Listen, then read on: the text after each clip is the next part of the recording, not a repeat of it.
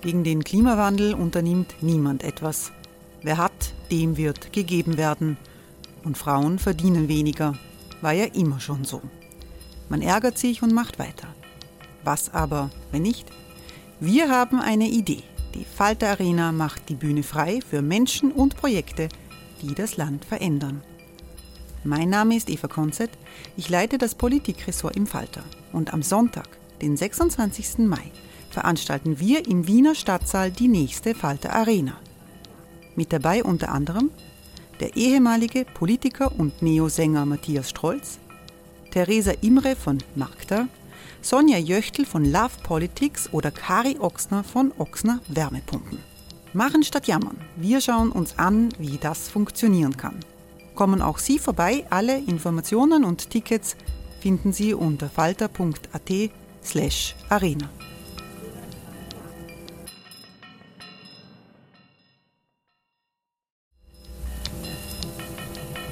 Falter-Podcasts werden durch Werbung unterstützt. Das hilft bei der Finanzierung unseres journalistischen Angebots. Hereinspaziert durch unser Burgtor. Ob Burgherr, Ritterin, Stallbursche oder Gauklerin. Die Burg Liechtenstein in Maria Enzersdorf bei Wien lädt zu Erkundungen ein und weckt bei Groß und Klein die Abenteuerlust. Erbaut im Jahr 1130 ist die Burg bis heute zu 60 Prozent im Originalzustand erhalten. Waffenkammer, Turmzimmer und Ritterstube. Die Stammburg der Fürstenfamilie von und zu Liechtenstein bietet Einblicke in das Leben im Mittelalter. Besuchen Sie uns jetzt in der Erlebniswelt Burg Liechtenstein. Jeden Sonntag mit eigener Kinderführung. www.burglichtenstein.eu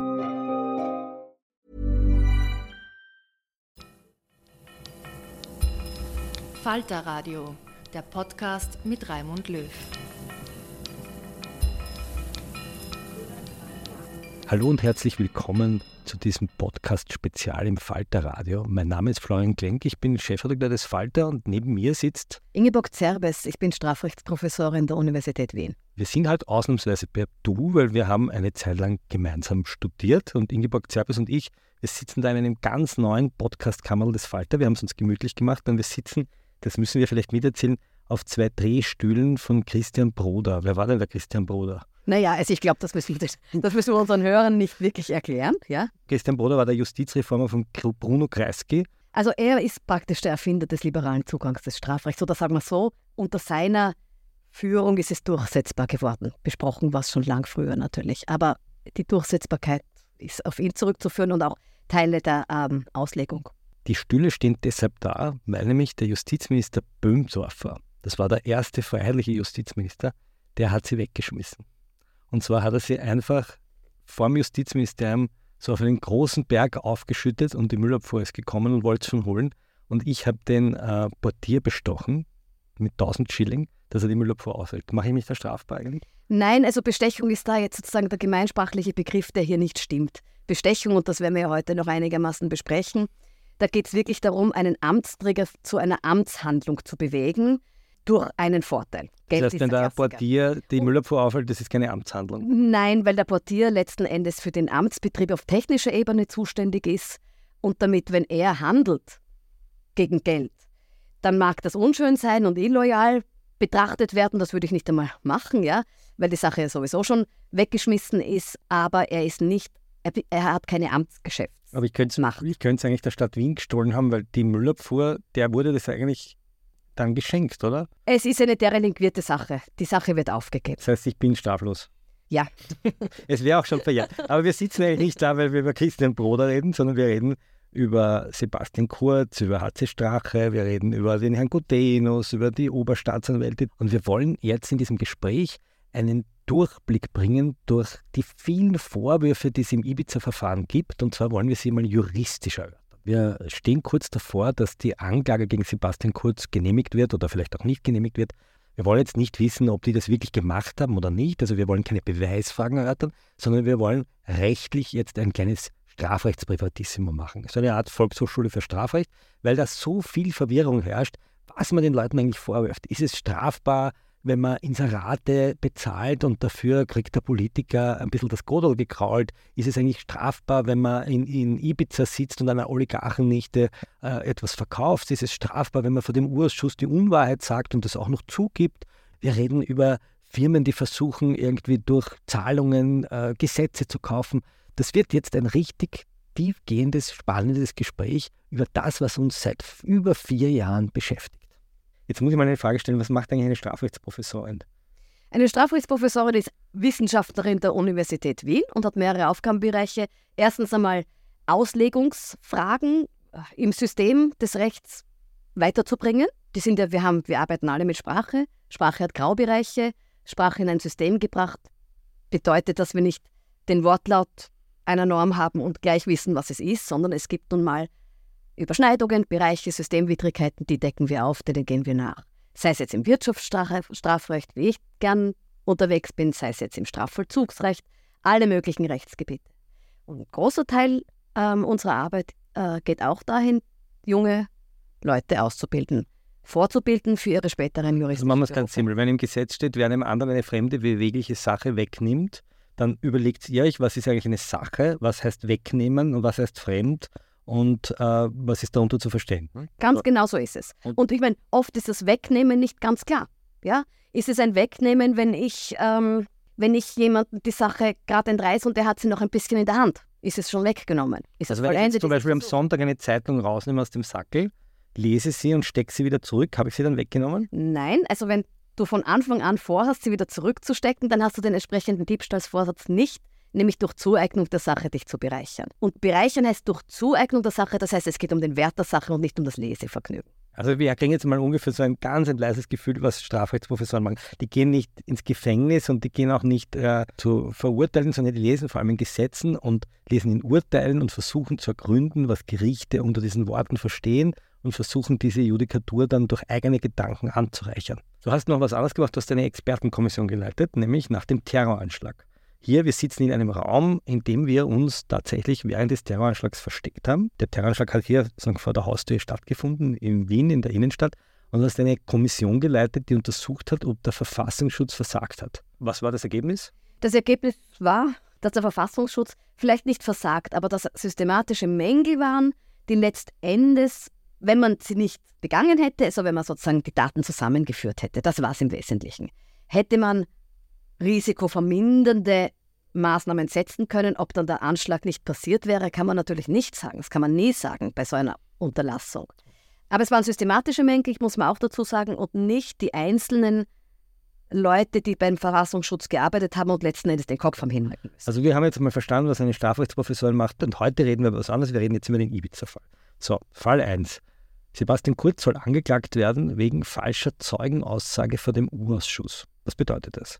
In Österreich sind so wie in anderen Ländern die ähm, falschen Zeugenaussagen vor Gerichten grundsätzlich oder auch vor Verwaltungsbehörden im Verwaltungsverfahren strafbar. Die Zeugenstellung muss Verlässlichkeit haben, deswegen ist sozusagen die Verletzung dieses Verlässlichkeitsvertrauens an Strafe gebunden. Okay, und jetzt sagt ein Richter, bevor ich rede, Ja. Müssen die Wahrheit sagen. Das ist das Gericht. Es wird erweitert auf die Untersuchungsausschüsse seit 2014 oder 2015. Sie werden dann sozusagen wie ein Gericht behandelt. Die Falschaussage vor dem Untersuchungsausschuss wird- wird behandelt wie eine Falschaussage vor Gericht. Sinn dahinter ist, dass Untersuchungsausschüsse ja nicht keine Ermittlungsbasis haben. Die können nicht die Polizei einsetzen. Die Polizei, die Hausdurchsuchungen macht, das macht die Strafverfolgungsbehörde. Der Untersuchungsausschuss hat so gut wie keine exekutiven Mittel. Aber er will die Wahrheit hören. Aber er will die Wahrheit hören. Weil dort Und die, das Parlament sitzt Richtig. und sagt, wir kontrollieren die Exekutive, wir sind nicht eine Löwinger Bühne, sondern wir wollen wissen, was die Verwaltung Ganz richtig und falsch macht. Wir haben eine Kontrollbefugnisse. Wir machen nicht nur Gesetze, sondern auch die Kontrolle. Und jetzt will man, dass dort die Wahrheit gesagt wird. man muss sogar, man muss, ist sogar stärker daran gebunden, dass die Leute die Wahrheit sagen, weil wir keine, keine Hausdurchsuchungsbefugnisse haben beispielsweise. Wir sind viel stärker auf mündliche Aussagen angewiesen. Und deswegen, manche bestreiten das, aber ich halte es für richtig, dass gerade in Untersuchungsausschüssen diese Wahrheitspflicht auch eingeführt wird. Wolfgang Sobotka, der Nationalratspräsident, hat gesagt, man könnte die Wahrheitspflicht abschaffen. Die Elisabeth Köstinger hat damals gesagt, das ist eh so eine Löwinger Bühne. Also offensichtlich haben die geglaubt, vor der Löwinger Bühne gilt die Wahrheitspflicht. Das hat man vorhin schon einmal sehr sarkastisch bemerkt. Aber du sagst, das ist wichtig, weil das ist ein Kontrollgremium. Ich halte das für wichtig und ich stehe kriminalpolitisch ehrlich gesagt anders. Okay. So, jetzt sagt aber trotzdem im Urausschuss der Vorsitzende, Sie müssen die Wahrheit sagen, aber sie können sich auch entschlagen. Wann kann ich mich entschlagen? Es gibt ein paar Gründe, aber das ist jedenfalls einer davon. Wenn man selber durch die Aussage in Gefahr kommt, sich oder einen Angehörigen einer strafgerichtlichen Verfolgung oder eines anderen schweren Nachteils abzuwenden, der ungefähr in dieser Schwere gleich Also das heißt, ich muss dort nicht mich selbst belasten. Man muss sich nicht selbst belasten, auf keinen Fall strafrechtlich und um das geht es ja. Okay. Und jetzt sagt die Staatsanwaltschaft, zumindest hört man das, oder zumindest konnte man das nachlesen in Vorabberichten, die öffentlich wurden durch die Verteidiger, das können wir auch sehen, die Verteidiger haben Akteneinsicht, die haben uns das zur Verfügung gestellt. Und da steht drinnen, ich fasse es ganz kurz, der Sebastian Kurz hat dort nicht die Wahrheit gesagt, nämlich zu der Frage, ob er interveniert hat in die Bestellung von Thomas Schmidt in den Aufsichtsrat der ÖBAG. Der Thomas Schmidt war der Generalsekretär im Finanzministerium, das ist der, der jetzt der große Grundzeuge ist, der auspackt und der hat einen super Job bekommen in der Republik und der Sebastian Kurz soll dort involviert gewesen sein und er hat sinngemäß nur gesagt, ich war nur informiert, aber ich habe da meine Finger nicht drin gehabt. Und jetzt ist man draufgekommen, es gibt Chats und es gibt äh, alle möglichen äh, Listen, wie man sich die Jobs verteilt und die Staatsanwaltschaft sagt, der Kurz hat dort falsch ausgesagt. Kann Kurz jetzt sagen, naja, ich habe dort falsch ausgesagt, ähm, weil sonst hätte ich mich selbst belastet? Das könnte er grundsätzlich. Also es gibt, wie gesagt, diesen, diesen Aussagebefreiungsgrund und der ist natürlich gebunden. Entweder man wurde nicht belehrt, das ist hier nicht der Fall, oder aber, und das ist jetzt interessant und natürlich eine in der Praxis große Einschränkung auch vor Gericht, wenn man den Grund, warum man nicht aussagen möchte, deswegen nicht genannt hat, weil dann der Vorteil durch die Nichtaussage verloren ginge. Also wenn er sich durch die Verweigerung der Aussage schon verdächtig gemacht hätte. Was wäre das? Machen wir so einen ganz Basic-Fall. Ähm, ich gehe zu Gericht, war eigentlich Mittäter ja, oder, oder Beitragstäter zu irgendeinem Delikt. Aber niemand hat es je geahnt. Sozusagen. Vielleicht hat man es auch schon geahnt. Ich meine, mhm. das kann ja gut sein. Man hat geahnt und der Richter fragte diese Richtung. Und ich sage, ich möchte nichts sagen, weil ich könnte mich selbst belasten. Naja, das lässt dann Fragen offen. Dann stutzt der Staatsanwalt und sagt, ach so, aha, aha interessant. Und dann geht man dem nach, weil okay. das kann nur den einzigen Grund haben, dass der irgendwie in Okay, und er eröffnet ein Verfahren und dann muss ich mir Anwälte nehmen und dann habe ich ja. Nachteilung. Ja. Das heißt, ich darf vor Gericht, auch wenn ich mich nicht entschlagen habe, die Unwahrheit sagen, wenn ich sonst, wenn ich die Wahrheit gesagt hätte, sozusagen eine Kaskade von... Die Preisgabe, ja. Also, also okay. das Offenbaren dieses ähm, Entschlagungsgrund hätte bereits zu der Belastung geführt. Kann man in vielen Fällen so sehen. Zwei Dinge gibt es zu sagen. Man darf nicht, das ist entschuldigt, das ist ein bisschen was anderes, was sozusagen, was die Festigkeit betrifft, dann strafrechtlicher Verfolgung ja. ausgesetzt zu sein. Entschuldigt ist sozusagen Schwäche, aber das ist jetzt eine ja. Differenzierung, die braucht man nicht. Dürfen ist aber, ist es nicht. Ja, man könnte ihm trotzdem sagen, sagt die Wahrheit. Ähm, das ist das eine. Das zweite ist, dass natürlich ein großer Bereich ist. Selbstbelastungsgefahr wird sehr oft ein Grund sein, dass man diese Gefahr nicht preisgibt. Und das müsste man sich jetzt anschauen, wie war die Sache genau gelagert. Das kann ich jetzt gar nicht sagen so, zu dem Fall genauer, aber an sich ist das sozusagen der dogmatische Weg. Aber wenn er kurz jetzt gesagt hätte, ja, ich habe da interveniert für den Schmidt, da hätte er sich ja nicht strafbar gemacht. Das wäre ja was politisch Übliches in dem Land. Kann er einfach nur sagen, mir wäre das politisch unangenehm, darum habe ich dort die Unwahrheit gesagt, weil ich, ich, ich möchte der Saubermann sein und wenn ich das jetzt zugegeben hätte, dass ich da für meinen Haberer äh, interveniert habe und dass ich dem da irgendwie schon die Brücke gemacht habe, das ist mir dann irgendwie peinlich. Wäre das schon. Nein. Nein. Nein, das sicher nicht. Okay. Und du hast recht, äh, durch dieses ähm, Manövrieren hinter den Kulissen, ich meine, ein Politiker macht das und hat auch die Aufgabe letzten Endes zu gestalten, auch was Personalbesetzungen betrifft. Im allerweitesten Sinn. Ja? Ich fände, es wäre richtig, strafrechtlich und aus meiner Sicht auch politisch gewesen, wenn er sagt, ja, natürlich habe ich. Hm. So wie sie alle gemacht haben und wie es üblich war und wie es möglicherweise nach den jetzigen Gegebenheiten in der Politik anders gar nicht möglich ist. Okay, jetzt gibt es einen zweiten Fall. Es gibt den Leiter der Oberstaatsanwaltschaft Wien, ganz eine mächtige juristische Figur, der hat das Weisungsrecht gegenüber den Staatsanwälten, gegenüber hunderten Staatsanwälten, der hatte früher die WKStA beaufsichtigt. Der hat jetzt ausgesagt, dass er vor dem Urschuss die Unwahrheit gesagt hat, weil er sonst strafrechtlich verfolgt worden wäre und der wurde jetzt deswegen freigesprochen. Wenn die Voraussetzungen stimmen, ja, und das Gericht hat dies angenommen, dass sie stimmen, dass er durch seine Aussage im Urausschuss gegenüber seine möglichen Einflussnahmen, die, die, man, die man herausgefunden hat, das wäre eher so ein Fall. Ja?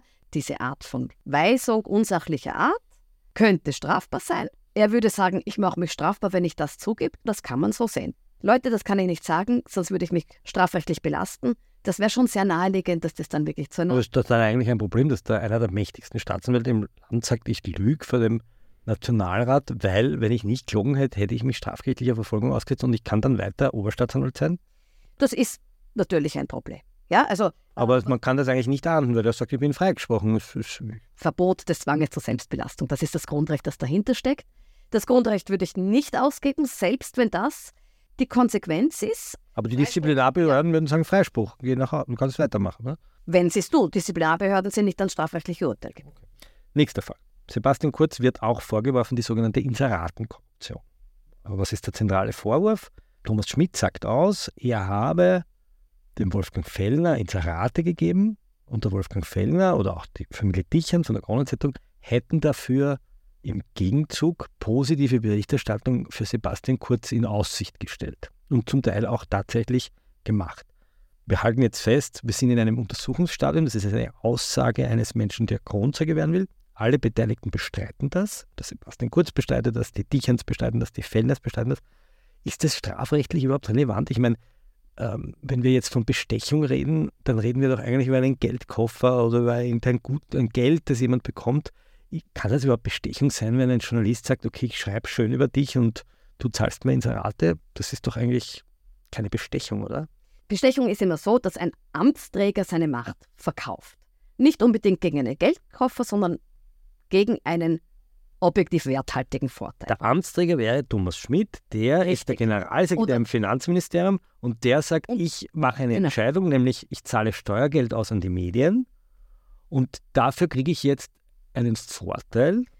Die Frage ist, ist das eben ein Vorteil im Sinn des Korruptions, ist gleich Bestechungsstrafrecht, die positive Berichterstattung. Und? Das ist das, was die Medien geben. Und die um- Abdrucken der Umfragen, also all das, was sozusagen die Medien pro Auftrag da gemacht haben, Umfragen, positive Berichterstattung, über jemanden, der ja nicht, es war ja nicht jemand, so wie, die, wie der Akt uns erzählt bisher, es war ja nicht jemand, der im Finanzministerium dann begünstigt oder der Finanzminister begünstigt gewesen wäre, sondern es war jemand außerhalb des Ein Dritter Finanzministeriums. steht Es war, jetzt. es war ein Dritter, damals noch in dem Stadium erst ähm, gewählt werden zu wollen.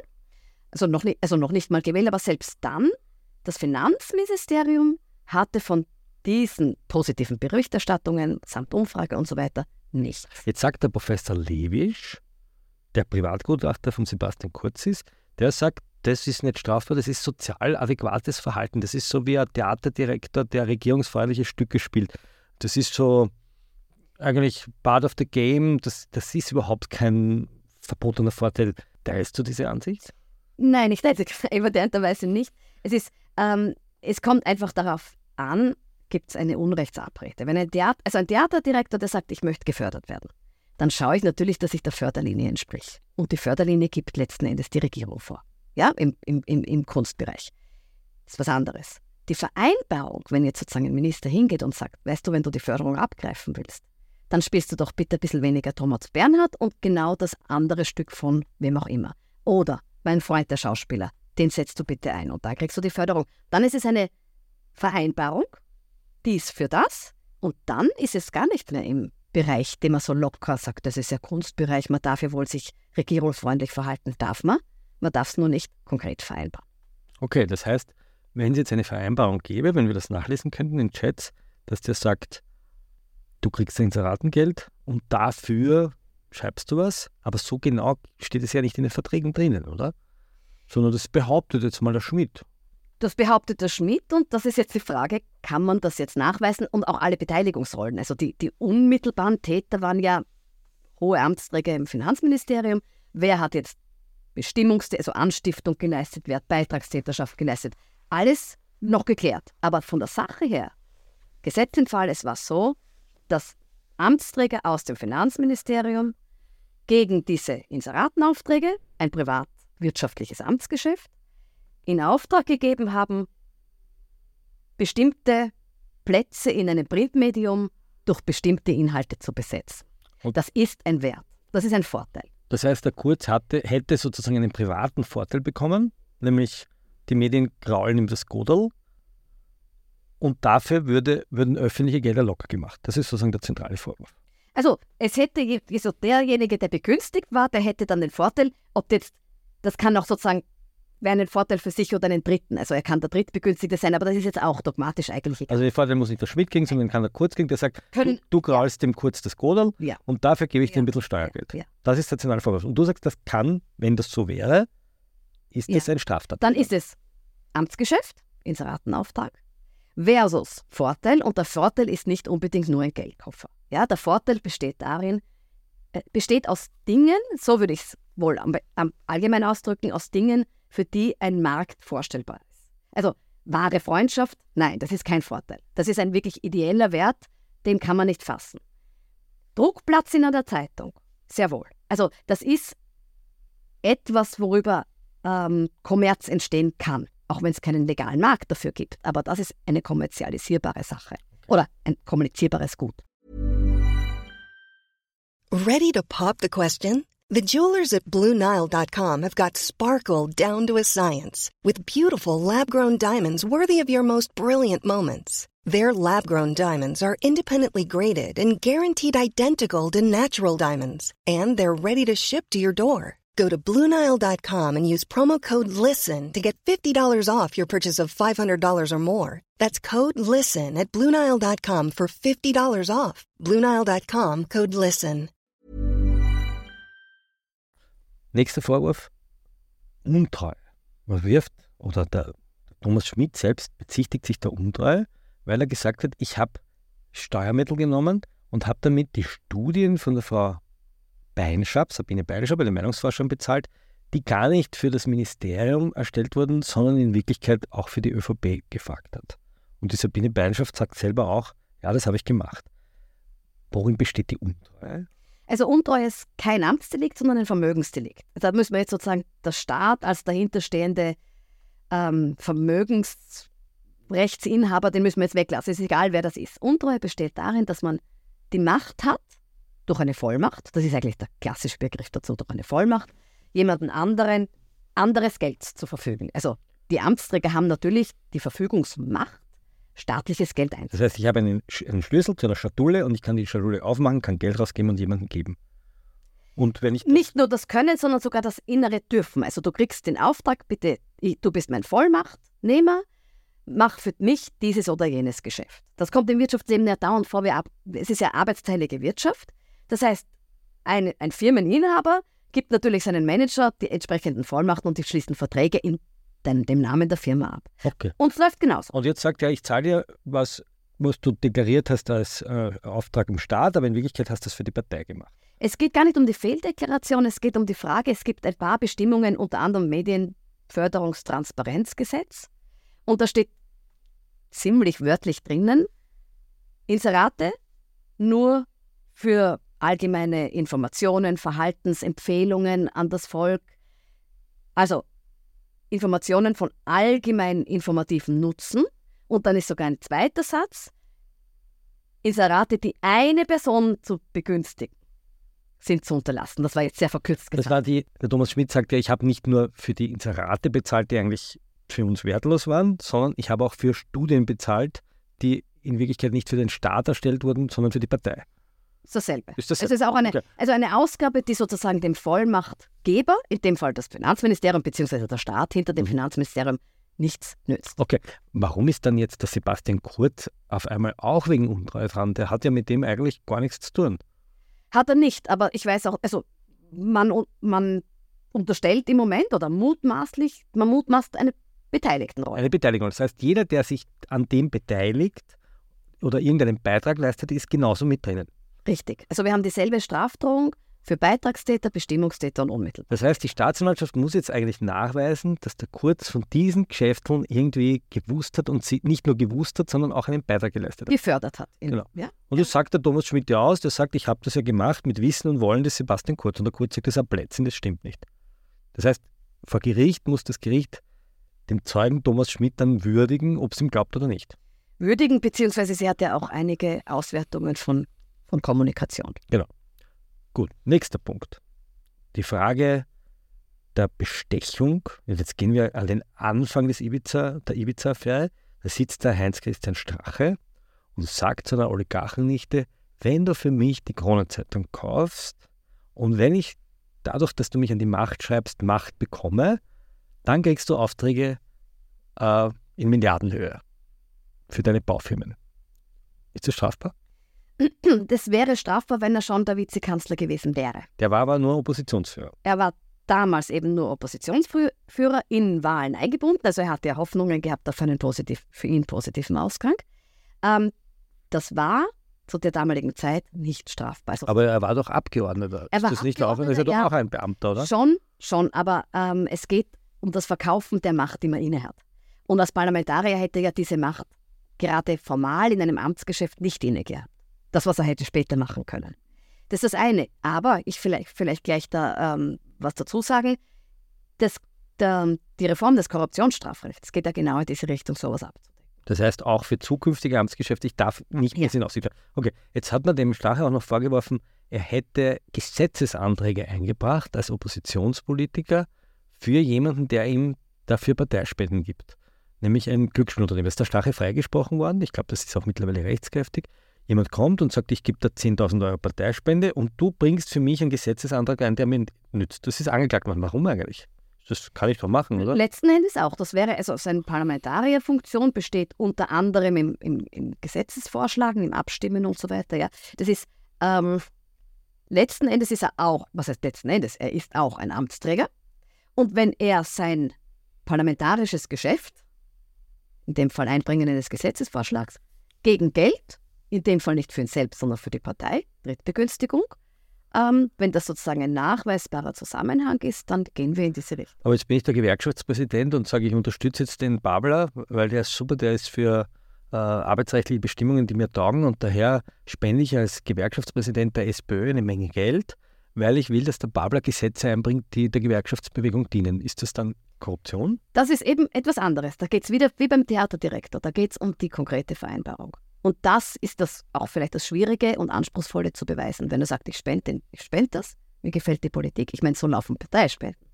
Das direkte, konkrete Aushandeln, das ist das Problem. Wer einem anderen anbietet, verspricht oder gewährt. Das heißt, wenn die Gewerkschaft zum Babler geht und sagt, wenn du für uns die Arbeitszeitverkürzung auf 30 Stunden als Initiativvorschlag einbringst, dann kriegst du von uns 100.000 Euro Spende, das wäre strafbar?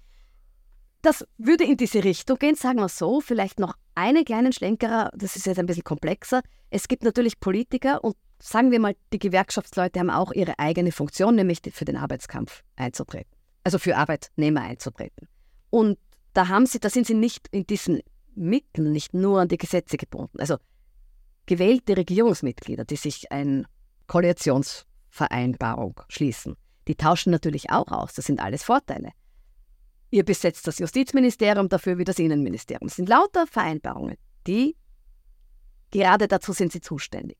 Jetzt könnte man überlegen, was ich noch nicht gemacht habe, ob die Gewerkschaft nicht sozusagen ihr ureigenstes Interesse sogar hat. Ich, ich würde sagen eher nein, wenn es um Geld gegen Gesetz geht, aber die hat ja das offizielle ureigene Interesse, eben arbeitnehmerfreundliche, fördernde Gesetze auf den Weg zu bringen.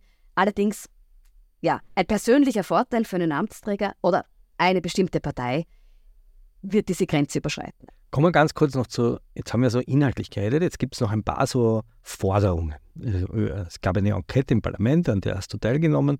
Da sind, haben auch einige Anwälte teilgenommen von Beschuldigten und die haben ein paar so Forderungen gestellt. Ich würde die gern ganz kurz durchgehen. Die erste Forderung war, es ist eigentlich ein Skandal, dass all diese Ibiza-Verfahren, also all diese Folgeverfahren, die Casinos-Affäre und die ÖBAG-Affäre und die Inseraten-Affäre und die falsche Zeugenaussage und all diese vielen Fälle in einem Akt von einem Staatsanwalt geführt werden und alle Anwälte können diese Akten schauen, können sich eine Kopie nehmen und das an die Medien verteilen. Und die haben gesagt, das gehört eigentlich in so Salamischeiben geschnitten, äh, weil sonst alle, die in diesem Verfahren hängen, ja fürchten müssen, dass diese Akten in den Medien sind, weil die Anwälte können es ja weitergeben. Teilst du diese Sicht?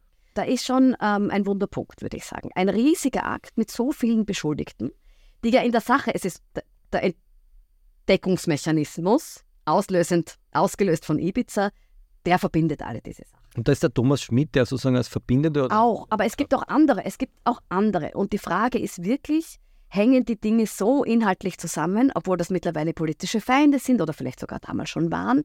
Es sind so viele Beschuldigte die einander nichts Gutes wollen, sodass diese breite Akteneinsicht, die bei uns zu Recht besteht, dass jeder Mitbeschuldigte bei vielen Beschuldigten auch in die Akten einsehen kann, die den anderen betrifft, sind so viele Akten, dass man sie gar nicht aussortieren könnte übrigens. Ja, das wäre technisch gar nicht möglich.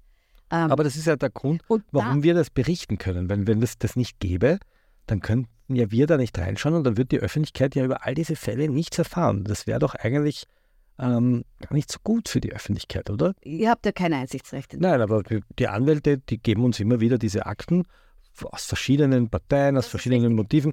Äh, das ist doch eigentlich eine gute Kontrolle, oder? Schon, aber da gibt es einfach Beschuldigte, die auch, denke ich, den Schutz trotzdem verdienen. Weil das Verfahren eben noch im Laufen ist. Weil das Verfahren im Laufen ist, weil man vorsichtig sein muss und weil vielleicht sogar ausgesucht Dinge weitergegeben werden, wenn, weil, weil, sie ja nicht von einer sachlichen Quelle kommen, wenn sie von einem Verteidiger kommen. So dass entlastetes Material gerade bei euch nicht zugespielt wird. Ich würde da sehr vorsichtig sein und sagen, im Sinn der freien Presse gehört der Akt zusammengeführt damit die Anwälte sozusagen veröffentlichen oder veröffentlichen lassen. Sagt die Caroline Edstadler, man soll das überhaupt verbieten, dass wir aus diesen Akten zitieren, weil das ist ja ein nicht öffentliches Vorverfahren und wir sollen erst dann berichten dürfen, wenn die Anklage öffentlich verlesen ist. Also wenn der Gerichtssaal geöffnet wird, wenn sich das Publikum sozusagen in die öffentliche Arena setzen kann. Und bis dahin sollen wir eigentlich aus diesem Akt gar nicht zitieren dürfen.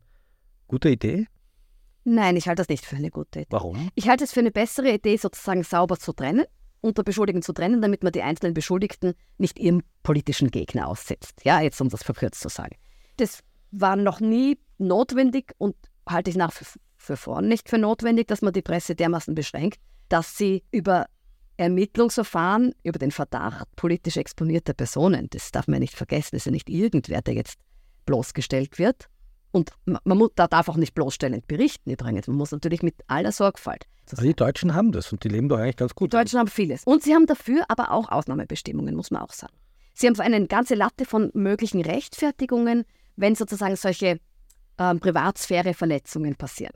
Das ist ein bisschen anders systematisiert, aber also man kann nicht sagen, die Deutschen haben es, deswegen brauchen wir es auch. Das äh, muss man in vielen Dingen sagen, systematisch anders, eine andere Rechtfertigungskultur auch ähm, was zum Beispiel die Rechtfertigung für Allgemeinrechtsgüter betrifft, die bei uns sehr ähm, restriktiv. Was ist ein Allgemeinrechtsgut? Ein Re ja, vielleicht, das war jetzt vielleicht ein bisschen zu ähm, hochtrabender Be Begriff.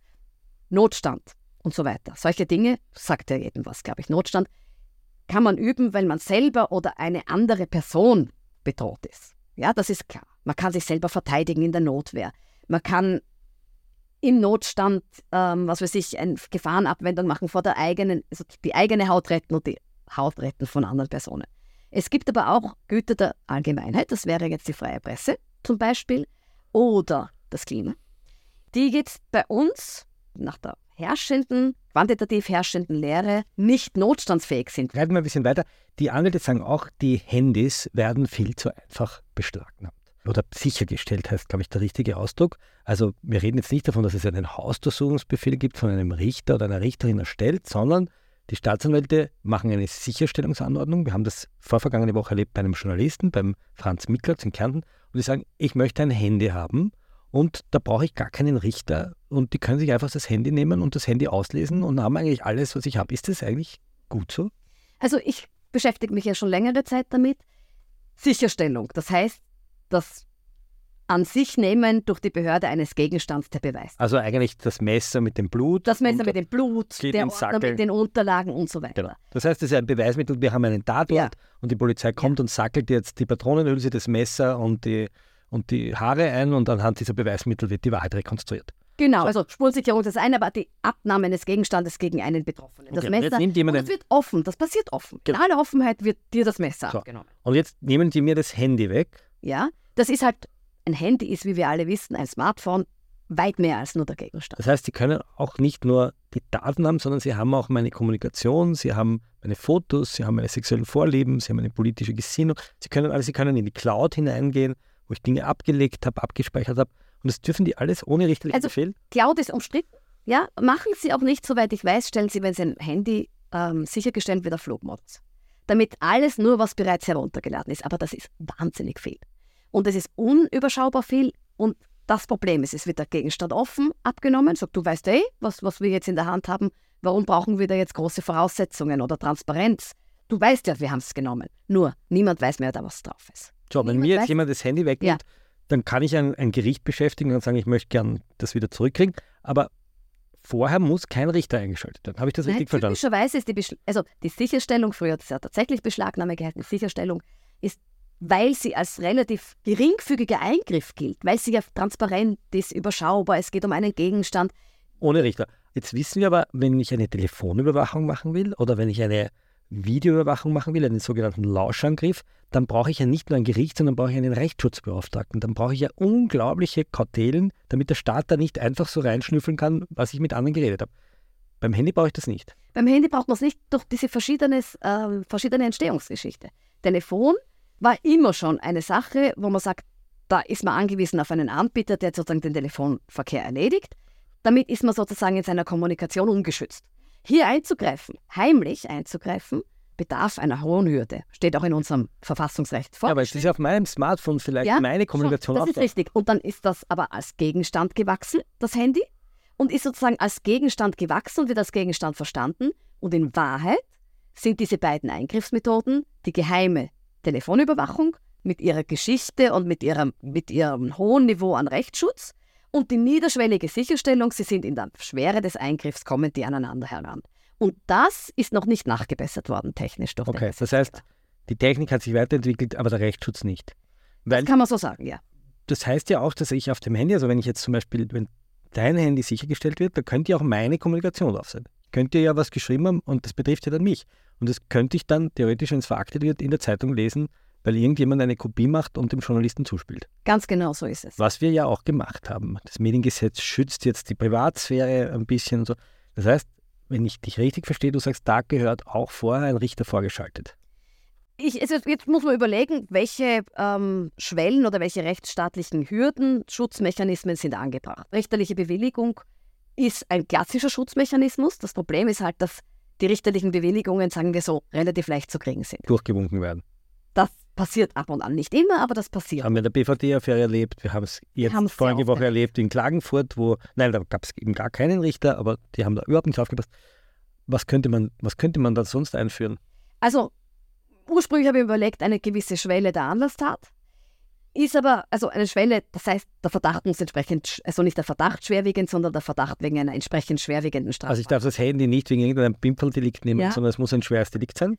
Das ist allerdings, davon bin ich wieder abgekommen, muss ich auch gleich sagen, ähm, in, in, in, Gesprächen mit Staatsanwältinnen. Und ähm, die haben gesagt, normalerweise passiert das über eine Hausdurchsuchung, dass man ein Handy kriegt.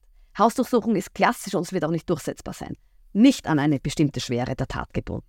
Wenn er also jetzt wegen einer einfachen Tat Hausdurchsuchung unternehmen würde, sieht ein Handy und sagt, kann ich leider nicht mitnehmen. Okay. Und das lässt sich nicht wirklich okay. ich wollte noch was anderes sagen, was nämlich wichtig wäre. Also nicht Anlasstatschwelle. Das Wichtigste wäre, dem Betroffenen Transparenz zu bieten. Also möglichst viel und schnell am Material auszuhändigen, was genommen wird, also was sozusagen ähm, kopiert wird und was rekonstruiert wird an Daten. Das heißt, dass er weiß, was haben die überhaupt. Damit der Beschuldigte überhaupt weiß, was Damit die er haben. überhaupt weiß, was ist jetzt das Material, wie kann ich meine Verteidigungslinie Okay. ähm, hochziehen. Also das ist der Schwerpunkt, finde ich, dessen, was erweitert gehört. Also Transparenz der Beschuldigten. Waffengleiche. Aber Stichwort Waffengleiche, die, die Verteidiger sagen, das dauert viel zu lange, es dauert Jahre, kostet unglaublich viel Geld. Irgendwann muss Schluss sein, die müssen irgendwann das Verfahren einstellen. Gute Idee? Nein, das ist die sogenannte absolute Verjährungsfrist, die wir ja nicht haben. Wir haben eine relative Verjährungsfrist, wo nicht eingerechnet wird die Zeit eines Verfahrens. Ja? Aber ist das nicht eigentlich ein, ein durchaus, ähm, würde das nicht den Behörden beide machen, wenn die wissen, mehr als fünf Jahre dürft ihr nicht brauchen, gibt es Gas, ihr müsst irgendwann mal fertig werden, wir können ja nicht ewig ermitteln? Wir brauchen das eigentlich nicht. Wir haben ja den Antrag auf Einstellung, der möglich ist. Das hat der Karl Nehammer jetzt gerade gemacht in einem Verfahren rund um die Cobra-Affäre und ist abgeblitzt damit. Letzter Punkt, vielleicht nicht ganz unwichtig. Heinz-Christian Strache sagt, ähm, ich habe wahnsinnig viele Anwaltskosten gehabt, ich bin jetzt freigesprochen worden und ich bleibe auf diesen Anwaltskosten sitzen. weil Ich kriege keine Verfahrenshilfe, dafür bin ich zu wohlhabend, aber ich bin nicht reich genug, um mir diese vielen Anwälte leisten zu können, die ich haben muss, weil ich eine Anwaltspflicht habe. Hat der nicht recht? Also unser Kostenersatzrecht gehört überarbeitet. Ich glaube, das ist, Wie viel kriege ich denn? ähm, also es kriegen, man kriegt natürlich die Gerichtsgebühren ersetzt, ja, aber die Anwaltskosten, bei denen, auf denen bleibt man im Wesentlichen sitzen. Das heißt, wenn ich zum Unrecht vor Gericht stehe, monatelang, möglicherweise jahrelang, bin ich meine Altersvorsorge los und kein Mensch ersetzt Ja. mich. Also mit, mit dem Tierschützerprozess ist das so passiert, habe ich mir erzählen lassen. Ja, Ja, Chorherrprozess, Stracheprozess. Also ja, das ist bei uns ein, das halte ich für einen Missstand schon sehr lange. Das, ähm, der Kostenersatz und man braucht für etwas komplexere Sachen einen Anwalt. der das ausformulieren kann. Brauche ich sogar. Ich muss ja einen eigene- Anwalt haben, oder? Ich muss doch, wenn ich Also bei, bei, war, ab einer gewissen Schwere des Also wenn ich jetzt so. Untreue oder Bestechung brauche, muss ich einen Anwalt. Ich kann Also es nicht selber Es geht verteidigen. um die Schwere des Delikts, aber für die, für die entscheidenden Sachen und also selbst bei den Sachen, wo man keinen nicht gesetzmäßig vorgeschrieben ist, aber das schafft man nicht. Das heißt, der Staat kann mich eigentlich ruinieren, ökonomisch ruinieren und muss mir das gar nicht ersetzen. Also man kann ruiniert werden, würde ich sagen. Also das will ja in Wahrheit niemand, ja? So sollte es jedenfalls sein. Aber das gehört überarbeitet. Noch einmal, das ist schon ganz, ein ganz oft gesehener Missstand. Natürlich kann ich Verfahrenshilfe beantragen, aber da gibt es zwei Probleme dabei. Erstens einmal muss ich, darf ich selber nicht vermögend sein oder gutes Einkommen haben, sodass das ginge. Zweitens, für die Verfahrenshilfe der Anwalt, der Verfahrenshilfe-Anwalt dann auftritt, der kriegt keinen Auslagenersatz. Aber den kann ich mir auch gar nicht aussuchen. Ne? Man kann ihn sich grundsätzlich, es gibt Möglichkeiten, aber man kann sozusagen nicht darauf bestehen, ja. Und oft wird sozusagen der Verfahrenshilfeanwalt dann, ist ja, man verdient dran nichts als Anwalt. Man verdient einfach nichts, ja. Dass er das sozusagen abtritt an einen sogenannten Substituten. Und das ist eine Sache, es kann passieren, dass sie ein bisschen herumgeschoben wird und die Verteidigung, naja, mittel engagiert ist. Ich kenne aber auch andere Fälle übrigens. Ich kenne einen Anwalt, der hat mehrere Verfahrenshilfesachen und die macht er exzellenz und leidenschaftlich. Ingeborg Zerbes, das war jetzt eine Stunde Privatissimum im Strafrecht. Wir sind da durchgeritten durch alle Paragraphen. Ich danke für diese vielen Einblicke. Ich danke für die Aufklärung in einem Feld, das vernebelt wird, das von verschiedenen, man nennt das Litigation PR, die kommunikative Begleitung von Strafverfahren. Da wird sehr viel Geld von Beschuldigten investiert, damit man die Presse ein bisschen vernebelt. Danke für den Durchblick, danke fürs Kommen. Und äh, wenn Sie mehr erfahren wollen über Korruptionsbehörden, über Korruptionsaffären, dann können Sie den Falter abonnieren unter abo.falter.at. Fast jede Woche berichten wir nicht nur über Skandale, sondern auch darüber, wie Skandale aufgedeckt werden, wie, welche Konsequenzen Skandale haben, welche reinigende Kraft ein Skandal hat. Wir regen uns ja nicht einfach nur auf, weil wir uns gern aufregen, sondern weil wir auch wollen, dass sich die Dinge verbessern, dass sie reformiert werden. Nehmen Sie sich ein Falter-Abo. Ich danke Ingeborg Zerbes für Kommen. Ich danke Miriam Hübel, die hier für Ton und Regie in diesem schönen neuen Falter-Podcast-Zimmer verantwortlich ist.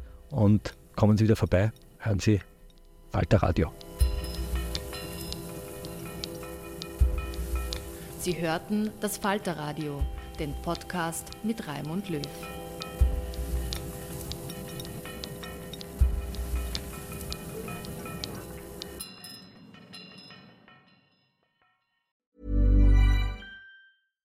This message comes from BOF sponsor eBay. You'll know real when you get it. It'll say eBay Authenticity Guarantee. And you'll feel it.